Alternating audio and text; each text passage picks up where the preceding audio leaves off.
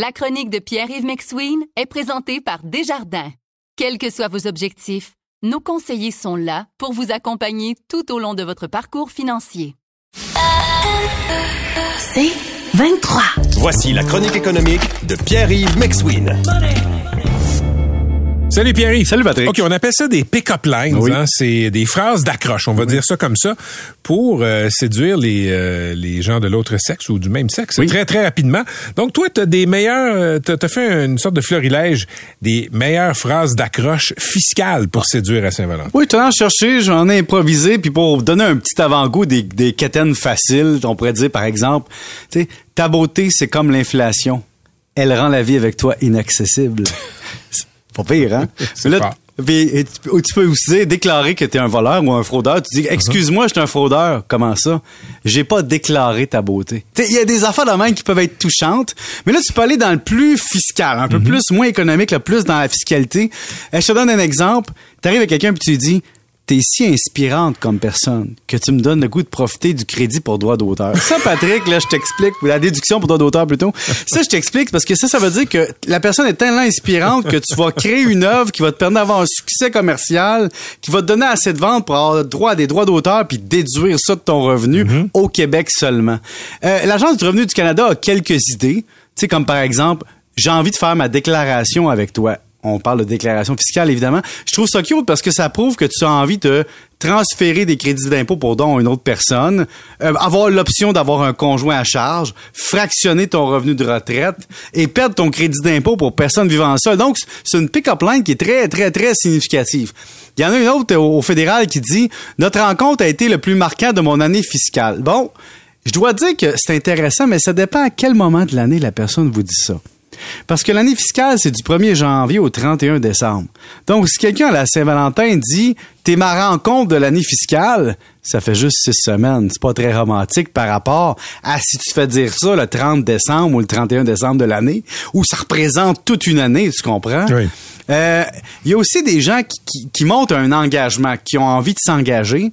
Tu sais, j'ai envie de te désigner comme résidence principale. Ça, ça veut dire que dans le fond, tu as envie d'un engagement tellement long terme que Ma tu veux, maison, c'est toi. tu veux générer du gain puis tu veux exonérer des déficiences ou des problèmes fiscaux la résidence de la personne. Ça prouve un engagement.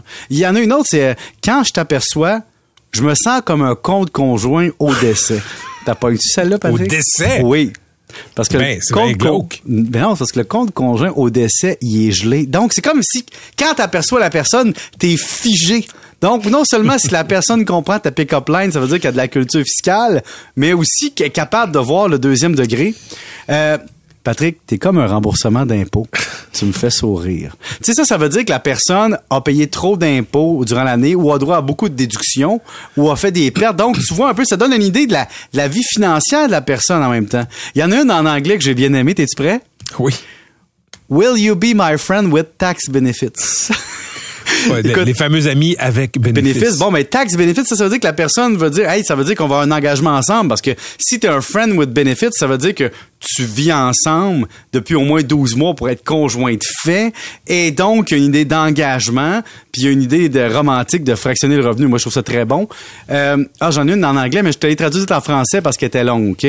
Mais si la beauté était des impôts, tu serais dans les paliers d'imposition supérieurs. Mais ça, Patrick, c'est beau. Ça, ça veut dire que, par exemple, tu considères la personne en beauté l'équivalent d'un revenu d'au moins par année 235 675.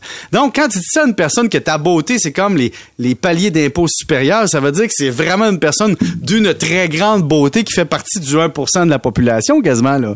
Euh, tu pourrais aussi être plus romantique un peu, mais subtil. T'es une beauté naturelle. Attention quand tu dis ça à une personne. Parce que si tu dis t'es une beauté naturelle ou je t'aide au naturel, soyez assurés pas- qu'elle n'est pas en train de vous parler d'être un aidant naturel qui est pas vraiment la même chose. Ça donne un crédit d'impôt, mais ça veut dire que t'es mal en point. Vous écoutez la chronique économique avec Pierre-Yves McSween. Veux-tu que je sois ton supplément de revenu garanti? Bon, ça, Patrick, ça- c'est à double tranchant parce que le supplément de revenu garanti, Oui. c'est une aide à la retraite quand tu as un faible revenu. Est-ce que la personne veut dire que je vais te garantir un revenu supplémentaire en partageant les dépenses avec toi ou qu'on va avoir un très, très faible revenu puis qu'on va avoir droit au supplément de revenu garanti? Euh, ou j'ai envie que tu profites de mon assurance médicaments. Ça, ça veut dire que la personne est prête de te mettre dans son assurance collective parce que tu as le droit à l'assurance médicaments collective du gouvernement si tu n'en as pas pour toi ou ton conjoint. Donc, c'est une preuve d'engagement. Ah, ben là, j'en ai une bonne que j'ai inventée. Il fallait que je parle de CELIAP. Patrick, tu me connais. bien sûr. J'ai dit, tu dis à la personne, j'ai envie d'être ton CELIAP. C'est-à-dire ton conjoint élégant, loyal, intelligent, attentionné, propre et payant. Puis c'est- tu sais, le CELIAP, c'est payant tout de suite parce qu'il y a une déduction, puis c'est payant plus tard parce qu'il y a un retrait non imposable, et ça protège l'inflation parce que ça te permet de t'acheter une maison. C'est une grande preuve d'engagement. Tu sais, si- quelqu'un connaît le, pick-up- le, le CELIAP, Patrick, ça veut dire que c'est quelqu'un qui est cultivé fiscalement avec, c'est bon quand même. J'ai juste une question, Oui. Est-ce que une de ces phrases-là a déjà réu- réussi à séduire quelqu'un? Je sais pas, je les ai jamais essayé, mais tu sais, si ton père est un voleur, il a volé toutes les étoiles, il les a mis dans tes yeux, Oui. ça fonctionne, je peux pas croire que ça marcherait pas, ça. Est-ce que, est-ce que Mme McSween a été charmée par ce genre d'argument? euh, je sais de pas, pa- je, je ne les utilise pas parce que Patrick, euh, comme toi, euh, je- j'utilise simplement l'utilité d'être ma propre personne Oui. et c'est assez charismatique pour intéresser les gens. c'est sûr que les gens savent que j'ai des connaissances fiscales, ça peut aider. Euh, J'en ai inventé une pour toi, Patrick. Vas-y. Tes parents doivent être riches. T'as hérité d'un magnifique actif net. Ou, ou mieux que ça, j'en ai une dernière qui est pas pire, j'en ai plein d'autres, mais tu sais, avec toi, ma résidence ne sera, ne sera jamais secondaire.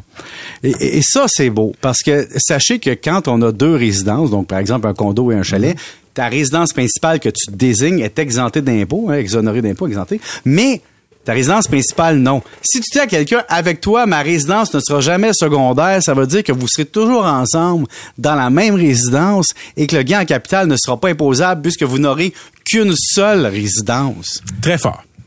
Je peux t'en faire longtemps de même, Patrick. Fait que si un jour tu as besoin de ça pour élargir ton- ta, ta palette de séduction, euh, je, t'en enverrai quelques-unes. Est-ce que tu as acheté des fleurs pour madame? Non, on est le 14.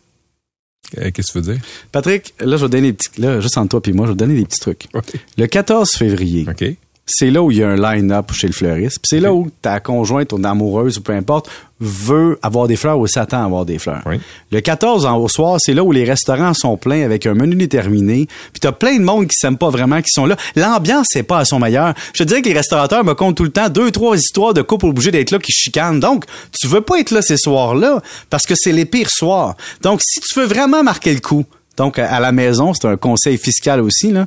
Vous allez à une journée qui n'est pas la Saint-Valentin. Acheter des fleurs au restaurant et vous aurez une belle soirée romantique. J'ai déjà eu un restaurant réservé pour moi tout seul, Patrick. C'est ce que j'ai fait. Qu'est-ce que tu J'étais allé au restaurant le soir du Super Bowl. Il y avait personne, service personnalisé, menu excellent, repas chaud Mais pas le soir de la Saint-Valentin. mais c'était le soir de la Saint-Valentin. Fait que c'est le seul soir de Saint-Valentin où Ok. je suis allé au restaurant Pas parce cette que année. non, parce que ça tombait le soir du Super Bowl. Alors tu vois, faut que tu penses à ta fiscalité aussi à la Saint-Valentin. Alors bonne Saint-Valentin tout le monde, vous pouvez vous inspirer des phrases que j'ai envoyées là, c'est gratuit et sans droit d'auteur. Je t'embrasse. Salut.